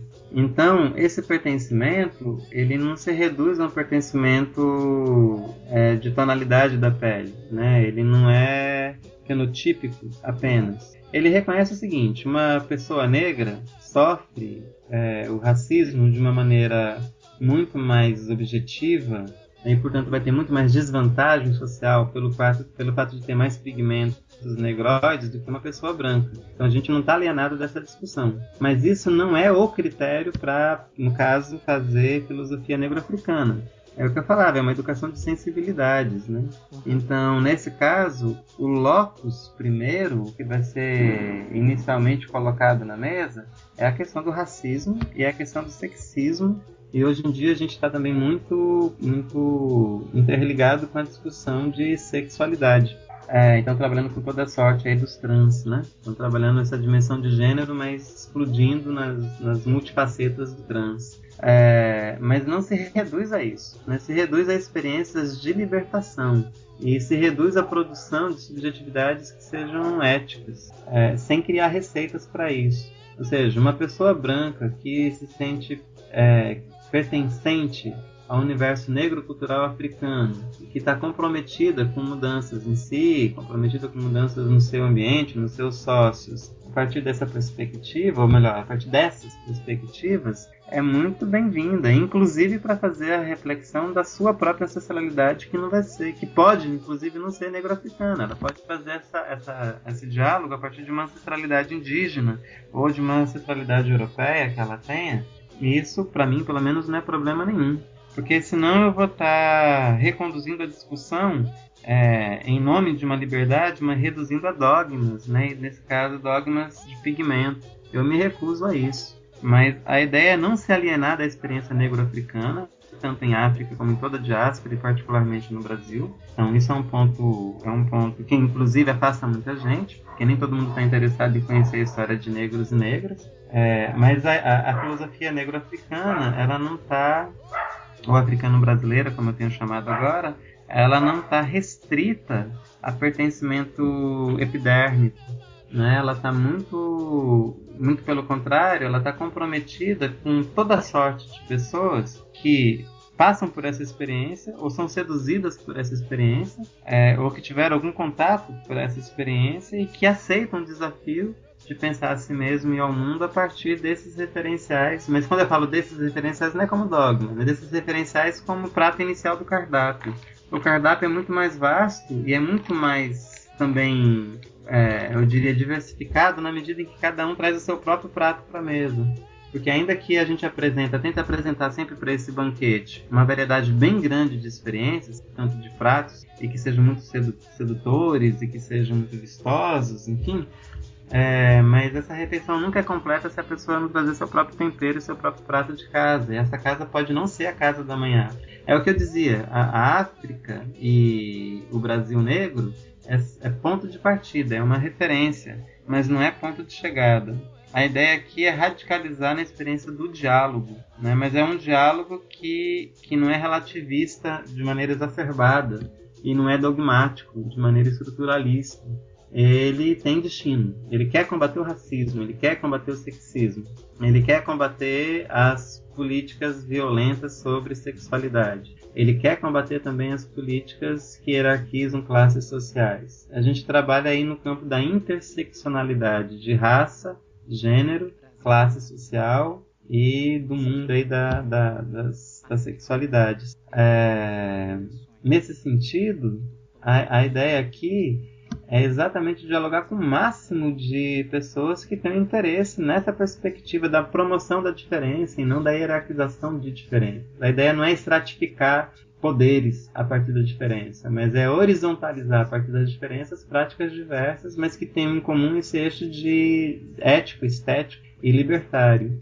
saber o que é isso é que são elas, por isso a gente existe, né? Para apresentar possíveis sínteses, pistas, simplesmente sinais do que seja isso, ajudar a pensar isso, ser ajudado a pensar isso, porque a gente não sabe o que é isso exatamente. Isso se dá como experiência. Isso se dá num acontecendo, num gerúndio perpétuo. Né? Mas uh, eu acho que uma, um dos motivos pelos quais existimos nós, aí, filósofos e filósofas africanas, é exatamente para pensar isso no movimento de, de densidade de abertura com o outro. Eu tenho brincado com a Sandra Petit, né, que é minha orientadora. Ela criou o conceito de pedagogia, que ela fala que é uma pedagogia de preto para brancos, pretos e índios. E aí eu brinco que a filosofia africana é, é uma filosofia para brancos, pretos e índios, assim né? Que não é, não é só para o de dentro, né? Mas é esse diálogo com, com o diverso, com, com a multiplicidade, enfim. E aí é interessante que a gente percebe nas andanças de como o, o, o fato desses conceitos serem oriundos da experiência, ele é experienciado em, em, qualquer campo, né? Em qualquer campo do conhecimento, assim não necessariamente apenas no campo da educação, no campo da filosofia, que é como a gente vem fazendo, né? É, por exemplo, aqui no Ceará eu tive a oportunidade, depois que eu voltei para cá, de conhecer a companhia Balé Baião, que é uma companhia de dança afro é, ancestral é, de Itapipoca, no interior daqui do Ceará. E, e, eles têm trabalhado já essa perspectiva da filosofia da ancestralidade do encantamento. Então é muito interessante ver que é uma filosofia que ela não está apenas, como o Eduardo bem falou, né, é, não é apenas textos escritos, mas são experiências que são escritas e descritas nesse corpo que vive, nesse corpo que dança, nesse corpo que está aí nas ruas, né? Então é, é bem interessante nessa, nessa perspectiva, porque eu acho que é uma filosofia viva é algo que a gente vive. Quando eu, eu fiz o meu curso de filosofia, já comentei aqui, era extremamente angustiante. Eu não cheguei a abandonar, como o Eduardo falou que, que abandonou, mas me adoeceu, né? Porque é uma filosofia que, que não é viva, né? Tá muito ali presa num diálogo com livros escritos e num contexto que não nos pertence, que não nos representa. Então, o interessante da gente pensar essa filosofia africana no Brasil é pensar que ela está moldada à experiência, ao contexto no qual a gente está vivenciando, experienciando e nos diálogos que a gente vem fazendo no, na nossa trajetória, no nosso caminhar. Então, são conceitos que ao mesmo tempo são acabados, mas são inacabados, porque eles estão nesse movimento constante, né? Então, eu posso pensar, ah, encantamento é isso, mas lá na frente eu encontro é, alguém que me traz uma experiência que aí eu digo, não, encantamento é isso, mas também é isso e isso e isso, e talvez não seja isso, né? Então, essa questão desse movimento que, que transforma o conhecimento continuamente por meio do diálogo consigo, com, com esse outro que não é um outro estranho, mas que é um outro que não sou eu, mas que me complementa, né? Como a gente viu no podcast do Anderson sobre filosofia Ubuntu. Sim.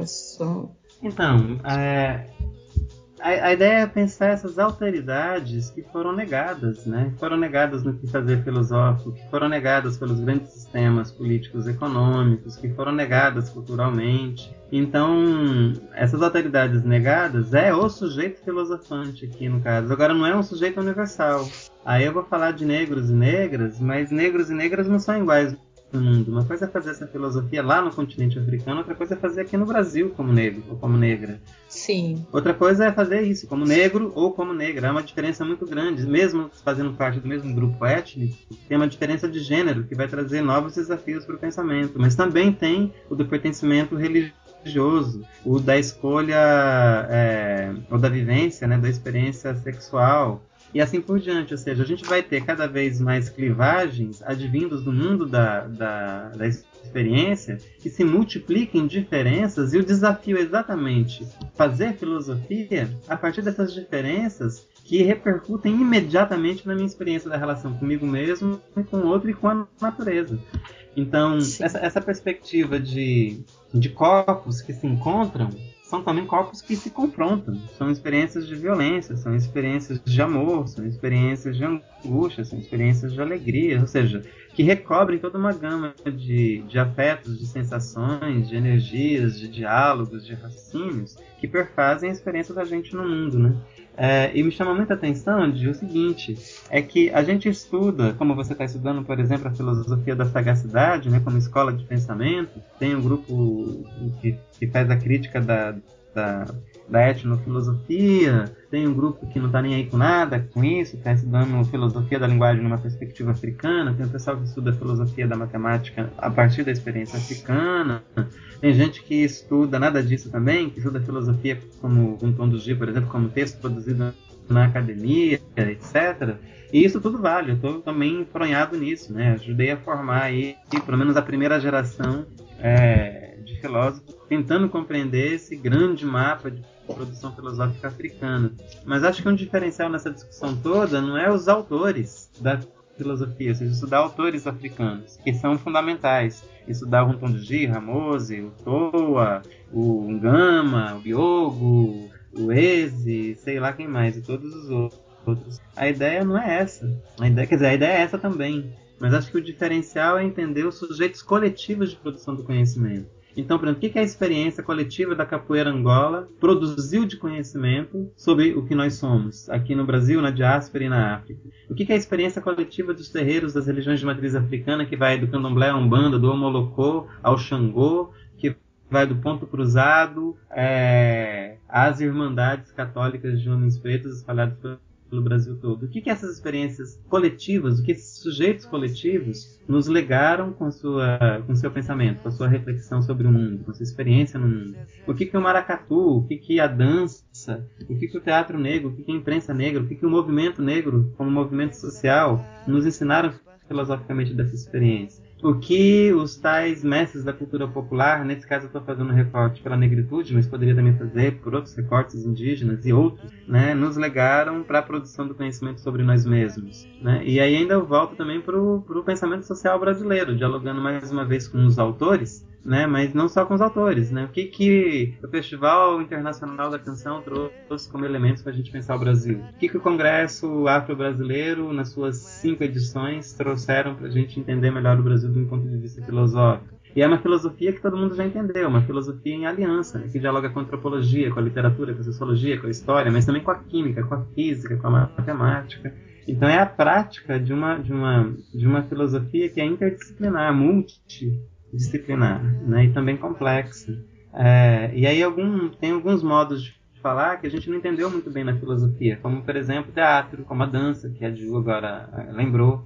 Então, quando eu estou dançando samba, samba de roda ou partido alto, etc., que a gente não dança do mesmo jeito, tem ali um conjunto de aprendizagens e de ensinamentos que eu posso sim utilizar como leitmotiv para o meu filosofar, assim como na capoeira. No meu caso, particularmente, capoeira angola, que me dá linguagem e substrato suficiente para filosofar. Né? E isso vale também para as danças no terreiro, para o xirê, para o toré. E se eu expandir isso para além da experiência africana pegar a experiência nativa, indígena, aqui na América Latina, então isso explode para infinitos de possibilidades. Eu acho importante manter essa distinção, essa, esse cuidado para não cair no unanimismo em relação à África e a diferença também que a, a, gente, a gente pensa a África a partir da experiência afro-brasileira na Bahia, no, nesse, nesse local, com a experiência dos africanos que uh, estão na África e vivem muitas vezes e têm questões totalmente é, muitas vezes muito diferentes das nossas, e, então não, não, é, não cair nesse unanimismo sobre a África, tomar cuidado para que, não, que as pessoas não, não tenham essa impressão, e está claro isso, eu acho muito interessante a potência de pensamento que você coloca no discurso do, da, da filosofia da ancestralidade, essa potência de é, criação né? Nesse sentido, já, só para só completar o que eu ia comentar antes, era, era nessas divisões, eu diria que sua filosofia é mais afro-brasileira que africana. Isso não é um defeito, é pensar a experiência brasileira, afro-brasileira da África no Brasil, né? E eu acho que isso é muito importante. Mas aí eu queria perguntar outra coisa para você. Me interessa muito mais essa potência de pensamento e muito menos as clivagens, as divisões conceituais. Isso não, é tão interessante, mas a potência poética que você colocou quando você falou de Exu, uh, eu queria que você comentasse um pouco como foi essa potência poética na, no fazer de poeta como essa potência de criação de conceitos e como essa experiência surgiu para você. Queria que você comentasse um pouco sobre ela. Ah, massa, Marcos, massa. Então, só fazer um comentário prévio. É, a ideia, inclusive, quando a gente está falando em filosofia africano-brasileira, é, é, diluir essa, essa ideia universalizante de África, né? Então a gente quer, não quer mais falar em filosofia africana, mas pelo menos colocar no plural, falar filosofias africanas, culturas africanas, e no máximo possível, quando a gente tiver já a possibilidade disso, falar de maneira singular, né? Então falar em filosofia balongo, lumba, kikongo, fon, euê, sabe? Ou seja, é, etnicizar um pouco mais os termos. Mas não no sentido de transformar esse exercício de filosofar em guetos, só no sentido de materializar essa singularidade, essa diferença que a gente tanto fala e que quando eu falo em filosofia africana, não deixa de ser um grande universal que é redutor da experiência múltipla no próprio continente africano. Né? Então a ideia é exatamente abolir a, esse, esse modo operativo de generalizar as coisas. A ideia é, é, é, se ater à potência da experiência em relações de contextos singulares, criativas, a ideia é também que a gente se encoraja como autor, que não seja mero reprodutor de conhecimento do outro ou mero comentador de outro. É importante isso, isso é fundamental aí para a constituição de campos de conhecimento. É, não abdico desse trabalho, mas é se reduzir a isso, na minha opinião, é não fazer filosofia. É fazer filosofia é um exercício de liberdade e autônomo. E isso não casa e não combina com a mímese, né? com, a, com, com, com um texto meramente especializado sobre outro autor.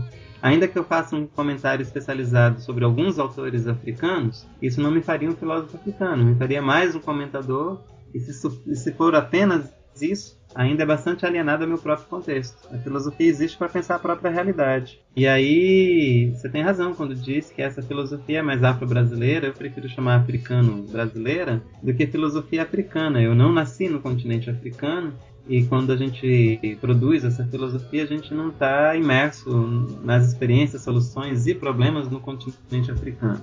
Mas como a gente deriva desse continente, como tem muitos pontos de conexão e também tem muitos pontos de ruptura, me interessa pensar esse movimento de convergência e também esse movimento de tensão né, com o continente africano para a gente entender a gente mesmo. Mas não como mera continuidade idílica e nem como ruptura total. O movimento é um pouco mais complexo. Nas relações Brasil-África, não pode se reduzir a movimentos de continuidade e nem de ruptura. Essas coisas acontecem simultaneamente o tempo inteiro e tem que ver caso a caso. Por isso a gente faz pesquisa, né, para não fazer nenhum tipo de discurso irresponsável. É... E como me interessa muito essa potência criativa, essa criação, essa potência criadora, né, essa potência criativa, é, é, me levou para uma região curiosa. É, eu confesso a você que no início, quando eu comecei a me interessar pela filosofia africana, eu comecei a me interessar primeiro pela filosofia é, latino-americana. Né? Foi num segundo momento em que a filosofia africana entrou como uma preocupação vital para mim. Mas eu e eu e o grupo do qual faz parte a Divene, a Luiz e outros tantos, a gente se viu numa autocontradição também performativa. A gente estava estudando os africanos, os textos de autores africanos, mas a perguntaria aí, o que, que isso tem a ver com a gente? O que a gente está vivendo aqui, com o racismo brasileiro, com a teoria da, da mestiçagem, com a falácia da democracia racial e social, o que, que isso tem a ver agora com essa crise que a gente está vivendo no Brasil de agora, nesse tempo? O que, que isso tem a ver com o desmantelamento das políticas sociais voltadas para negros, índios e mulheres e gays e o público LGBT no Brasil de agora, né? Essa escalada da intolerância religiosa. E aí, realmente, muito do que a gente estudou desses autores africanos, que por sua vez estudaram no continente europeu, respondia pouco, pouco a essa nossa própria demanda. Então acho que a gente se corrigiu no próprio movimento de utilizá-los em diálogo, como eu disse antes, crítico e criativo.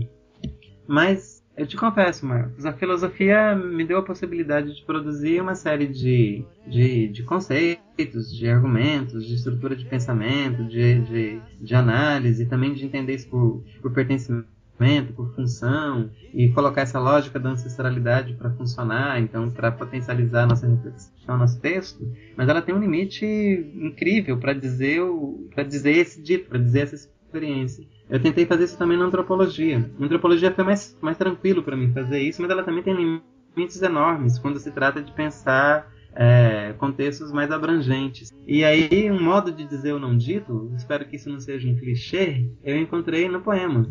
Então, porque o poema ele não está obrigado a, a, esse tipo de estruturação da linguagem científica, no caso da antropologia, ou dessa linguagem da filosofia, que tenta se livrar do, do, do crivo do pensamento científico, mas tem seu próprio rigor interno. O rigor poético é outro, é fazer exatamente, é produzir exatamente a verve poética.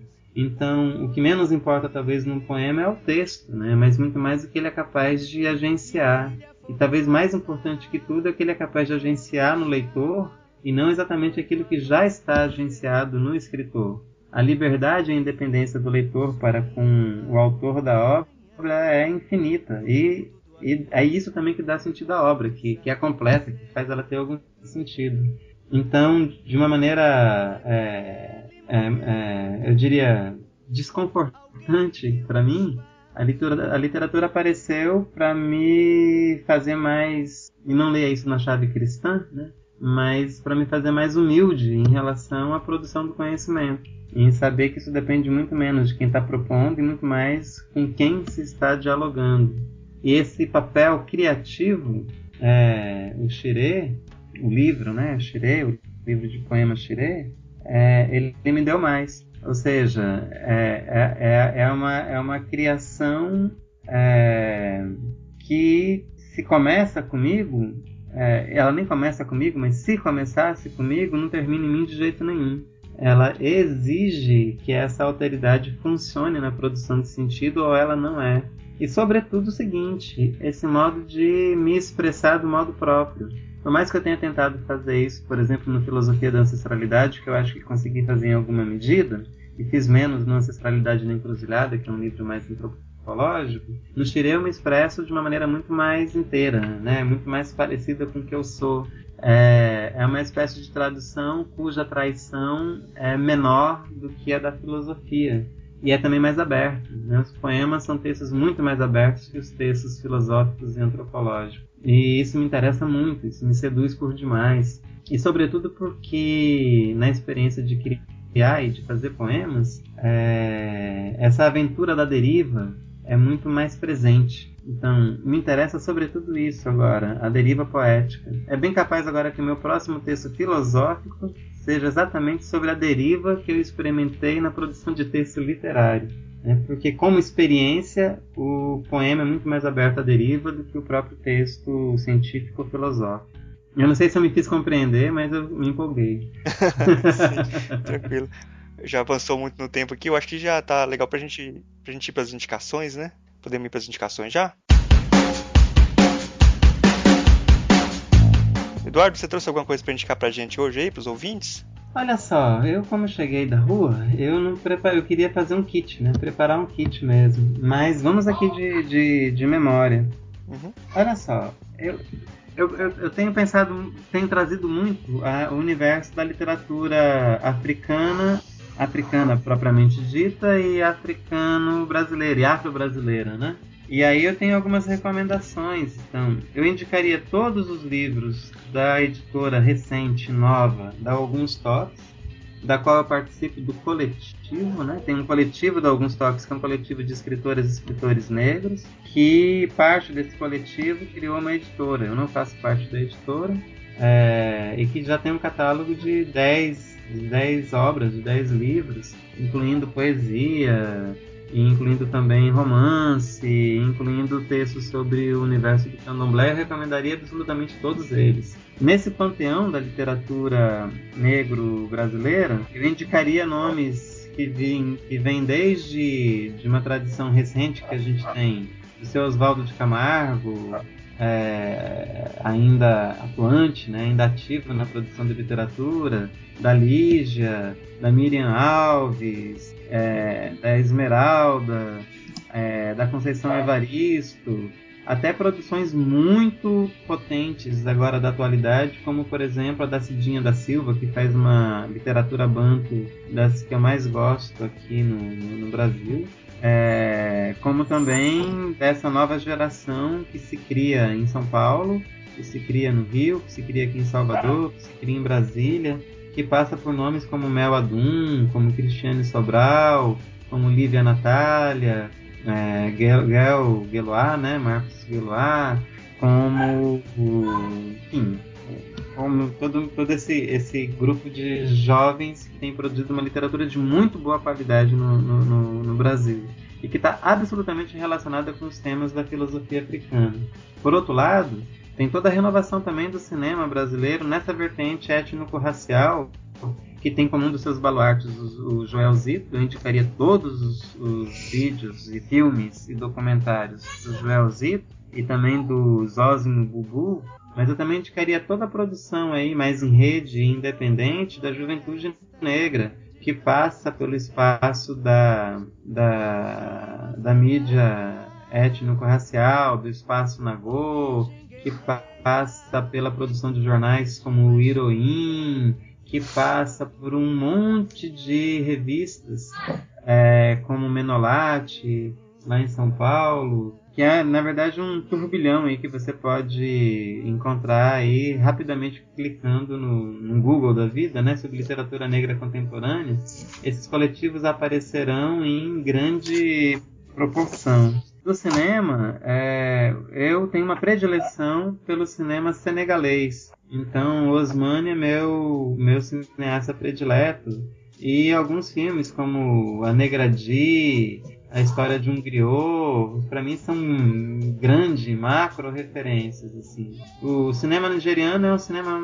De, de, de, acho que é o, o, o, nigeriano e o indiano produzem mais do que o cinema norte-americano, né, em termos de quantidade mesmo. É, é uma. O problema é o acesso à língua. Mas ainda assim eu indicaria essas duas fontes, né? O cinema indiano e, em maior medida, o cinema nigeriano, por conta da quantidade imensa de produção cinematográfica que eles têm. E aí muitos, muitos deles ainda se refere às guerras, né? E eu, desses eu recomendo particularmente aqueles que tratam do drama das crianças é, nas guerras civis que aconteceram na Nigéria, mas também em Angola, no Congo, etc. De literatura africana, eu não recomendo os autores brancos, que são africanos, mas que são brancos e que têm largo mercado aqui no Brasil, como Água Lusa, Mia Couto, Pepe Tela. que apesar de achar que são escritores bastante densos, é, mas eu recomendaria para uma formação de uma sensibilidade um rosto é, diferenciados e etnicamente mais, mais envolvidos nessa nossa discussão, autoras como a Pauline Chiziane, como a Chimamanda, como o Shinu Achebe, como Tutuola, como Odete Semedo, e uma série de outros autores e autores é, de todas as latitudes lá em África. Eu poderia citar, talvez por países alguns, né, em Cabo Verde, Angola, no Congo, na África do Sul, enfim. Eu queria citar também muito fortemente aqui que os, os ouvintes ficassem atentos à cena do teatro negro no Brasil. A gente tem um movimento muito forte de teatro negro espalhado pelo Brasil inteiro então, por exemplo, em São Paulo você tem os Crespos, que é um grupo de referência.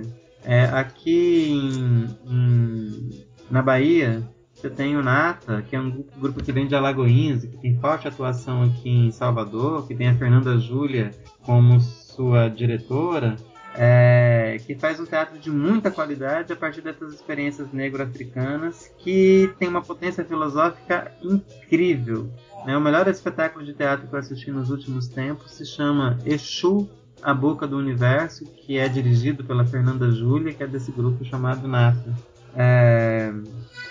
Eu indicaria então essa, essa, essa, esse revigoramento né, do teatro negro que está no Brasil como um todo.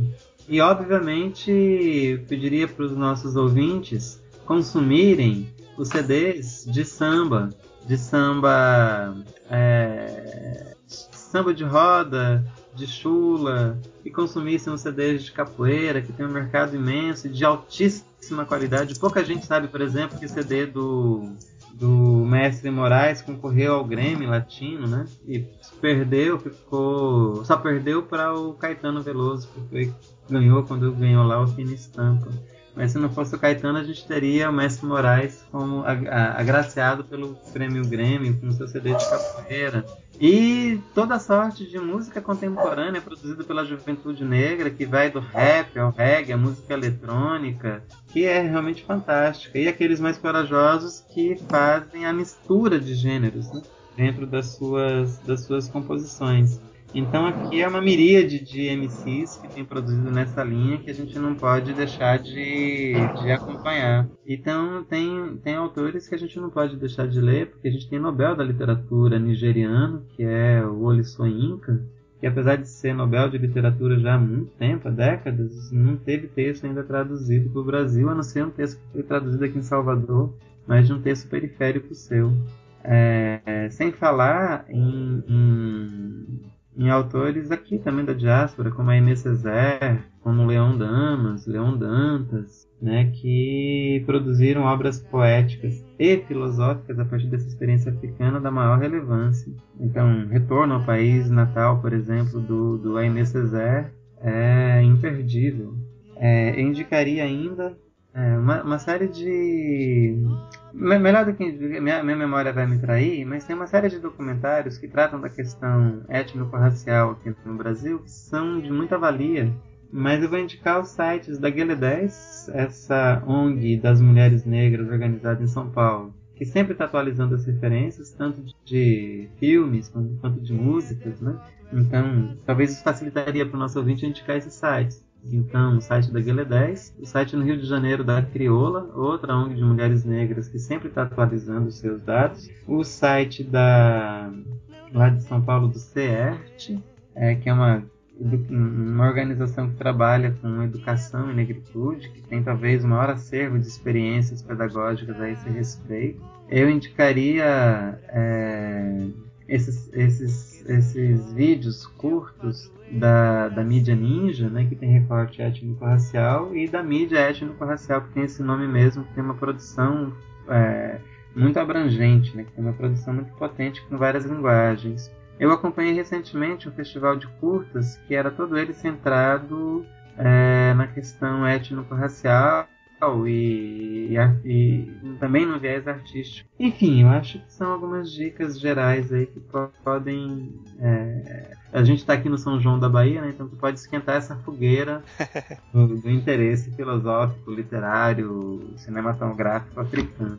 Tem um documentário sobre capoeira, né? na verdade sobre o engolo em Angola e a relação dele com a capoeira Angola aqui no Brasil, que foi feito pelo mestre Cobra Mansa, pelo Richard e pelo Matias, é, que se chama Jogo de Corpo é, e Ancestralidade que realmente vale muito a pena, está sendo premiado aí no mundo inteiro, particularmente na, na África, Estados Unidos e aqui no Brasil.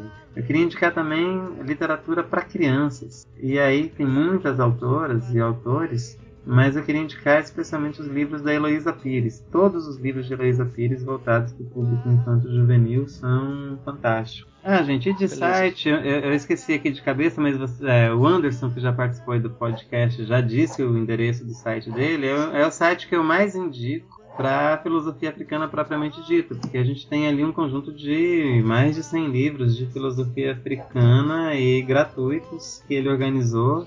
E eu já avisei a ele também, mais um material que eu atualizei aqui, porque para mim não faz sentido eu fazer um, um meu um nosso aqui do grupo aqui de Salvador se ele já postou esse lá em Brasília. Então eu convido a todo mundo que tem material de filosofia africana e correlatos que enriqueça o site do, do, do Anderson. Tá certo, foi, foi boas indicações. Adilpena, você tem alguma indicação pra gente hoje? Aham, hoje eu tenho. Além de todos os livros do Eduardo, né? Mas ele tem que relançar, né? Porque estão todos esgotados. Eu trouxe que a Eduarda até falou um pouco, assim, perpassou por ele, é, Encontros com Griot, de Sotigui, com Sotigui Coyatê, né, de Isaac Bernard, que é, é, muito interessante, e aí eu ia indicar, indicar também o, o documentário de Sotigui Coyatê, um griot no Brasil, tem no YouTube, é muito interessante, é, e aí fala muito dessa questão do corpo, né? Esse corpo sagrado, o olhar sensível, a educação, o educar para a sensibilidade, assim. Então tem o documentário e o livro. Um outro livro que eu retomei esses dias, que, que me encanta, é A Galinha da Angola, Iniciação e Identidade na Cultura Afro-Brasileira, é, do Marco Antônio da Silva Melo, José Flávio Pessoa de Barros, e Arnold Vogel, e tem ilustrações do Raul Orti. E tem o, o, esse o Afroflix, né, que traz uma série de filmes, documentários, é, etc, so, com personagens negros, é, então é bem interessante. E eu queria indicar uma música. Na verdade, talvez é, se fizesse uma pesquisa assim sobre um rap que ele é cearense, muito interessante, que é o Rapadura. E aí ele tem uma música aqui com Rapa, que é, na verdade, no Reza Vela, ele introduz o Nordeste que me veste, né? E aí, nessa intervenção que ele faz nessa música Reza Vela do Rapa, ele começa assim: é, Minhas irmãs, meus irmãos, se assumam como realmente são, não deixe que suas raízes morram por falta de irrigação eu acho que essa frase ela diz muito sobre esse nosso diálogo de hoje, assim. Uhum. Então era isso que eu tinha para indicar. Eu acho que também vale a pena conhecer um pouco do, do, do Rapadura, não porque ele seja cearense, ah, mas ele é muito interessante, assim. Ele realmente tem essa esse, essa identidade marcada, né? Dessa dessa ancestralidade. E aí ele vem com, com rap, hip hop, embolada, baião, forró, chachado. Então eu acho é, é, bem interessante assim. Tinha algumas outras indicações, mas o Eduardo já já passou aí. Então fico por eu, aqui. E eu lembrei a terceira que é um projeto de extensão que tem um programa de rádio na, na rádio educativa aqui em Salvador e que tem uma página no Facebook que se chama Latitudes Latinas que é um programa diário sobre música latino-americana e não raras vezes aparece a produção afro-latino-americana musical nesse programa que é coordenado pelo professor e um grande amigo chamado Carlos Bonfim. Então era a terceira coisa que eu tinha esquecido e me lembrei. É, Marcos, você tem alguma indicação pra gente? Tem, tem algumas indicações aqui. Poesia eu vou indicar a Gramática da Ira do Nelson Mark, que é meu amigo, que é um, um, que é um livro que eu acho interessante. Livro, tem um livro muito bom que eh, eu espero que já esteja tenha acessível para vocês quando o podcast estiver online, que é o livro A Religiosidade Brasileira e Filosofia, que eu organizei junto com o Rony é. Silveira. Tem vários artigos lá. É um livro muito recomendado. Inclusive da Adubênia. É, tem um artigo até da Audibene, pra você ver que é, tem muitas pessoas. É, é, não, é interessante que eu, só rapidinho, Max. É, eu falei sobre ancestralidade da perspectiva de, de Adubênia como pesquisadora e convidei uma amiga que ela é iniciada no candomblé para falar da ancestralidade nessa perspectiva do bem viver assim. Então tá, tá, bem interessante assim porque traz essa experiência de uma pesquisadora que tem que vive essa ancestralidade. Eu costumo dizer que eu, não, que eu estou na encruzilhada porque eu não sou iniciada em uma religião de matriz africana mas é, é o lugar onde eu me encontro e, e, essa experiência de alguém que, que vivencia, que, que vive essa uma religião de matriz africana, que é iniciada, assim. Então tá, tá interessante nesse sentido esse diálogo. É, tem mais artigos lá, tem o um artigo do Rony sobre. Uhum. É, chama, o título dele é Legbara não é Kant. Tem o um artigo do, do Basilele Malo Malo sobre uh, Macumba. Uh, eu fiz um artigo sobre uh, Humberto Eco, como Humberto Eco descreve a Bahia, o candomblé, uh, e como ele não consegue compreender esse universo. Né? então, espero que esse livro esteja disponível já. Tem, um, tem um, uma série chamada Sons da Bahia que você pode baixar na internet os livros. Aí tem uns, uma série de oito livros. Aí o último livro que saiu é sobre. chama Oiá Betânia: Os mitos de um orixá nos ritos de uma estrela. Fazendo a análise da, da Maria Betânia e a relação dela com, com os orixás. Que lindo. O livro, os, os livros estão de graça. Pra, na internet você consegue baixar todos eles. Tem sobre samba de roda, etc. no site. É verdade, tem sobre a capoeira também. É, é. é. É, bem legal, bem lembrado, bem lembrado. Um outro livro que eu vou indicar parece que não tem nada a ver, mas eu faço a ligação. Vou indicar do mesmo jeito. Chama O Mundo Iluminado. É do Hubert Dreyfus, é, de Sean Kelly. Uh, esse O Mundo Iluminado, ele, de certa forma, fala da religiosidade, uh, do sentido de mundo que a gente perdeu hoje, do sentido de gratidão que a gente perdeu hoje em dia, no mundo moderno, e faz um diálogo com a gratidão que existia no, no tempo do, do, do, do, da Grécia Antiga, em Homero, nos deuses clássicos, etc. Eu acho muito interessante fazer essa ligação entre a gratidão e a sintonia com algo fora, com esse sentido da ancestralidade. Eu acho muito interessante pensar esse, essa ligação entre, entre esses dois universos e a busca de um, um, um sentido mais maior que o indivíduo isolado. A indicação musical eu vou indicar o Brasileirinho, o CD Brasileirinho da Maria Bethânia. Ah, já que eu tô aqui em Santa Mara, eu tenho que indicar esse CD. eu acho que a pessoa você pode escutar lá, você encontrar muita coisa para pensar e para fazer essa. É um exercício, é um exercício espiritual para quem quiser seguir. É bom, a gente já está é, chegando aqui no final do programa.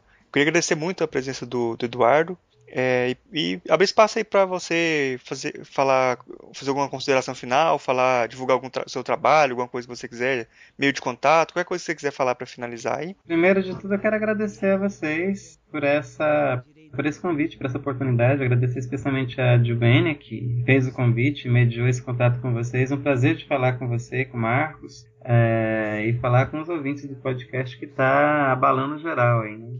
Aqui está falando agora é, é, tombou, tá tombando geral. E, e diz o seguinte, olha, é, a filosofia africana, e eu tenho chamado aqui de filosofia africana brasileira, ela é um movimento coletivo. Então, assim, em um lugar ou outro já saiu escrito, divulgado, que tem um ou dois é, filósofos africanos no Brasil. Isso é uma falácia. Então, é bem verdade que não tem tanto tempo assim que tem esse movimento de uma filosofia africana aqui no Brasil, mas também não é verdade que tenha começado ontem, né?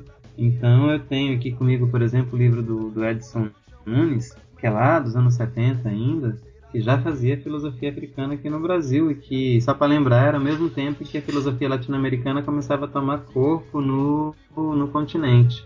Então a gente tem uma tradição que ainda que não é longuíssima também, não é tão recente assim, E a gente atualmente no Brasil, todas as latitudes do Brasil, em todas as cinco regiões, a gente tem filósofos e filósofas africanas articulados em redes. É, eu queria deixar isso para os nossos ouvintes. Então a gente tem uma das redes, se chama Rede Africanidades, que articula redes de redes, né? redes de, pes de pesquisadoras e pesquisadores comprometidos com esses temas da filosofia africana e da literatura e também da antropologia, é, no movimento, no movimento é, comum, né? no movimento articulado.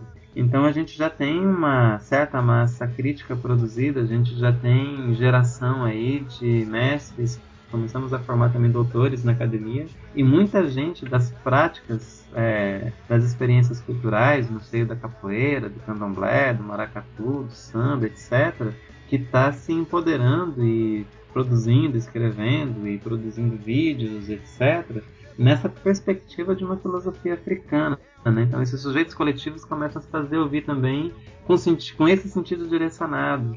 Então, eu só queria dizer isso para me despedir de vocês e dos ouvintes, que eu faço parte com, com entusiasmo, né, com alegria, é, de um movimento de filosofia de ancestralidade, de um movimento de filosofia africana, é, que ultrapassa de longe um ego ou outro e que se comporta como uma rede. E a ideia é que isso inclua o máximo de, de pessoas interessadas possíveis, né? Para a gente fazer essa produção coletiva cada vez mais inclusiva.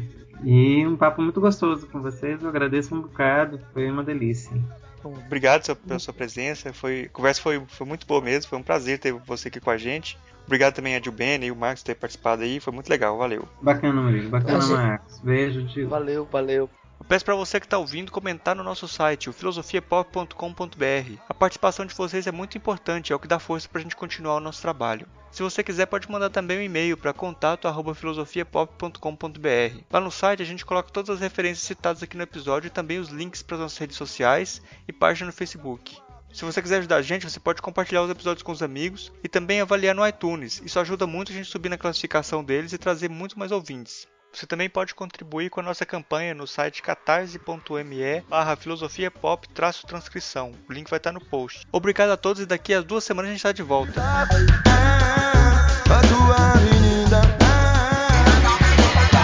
A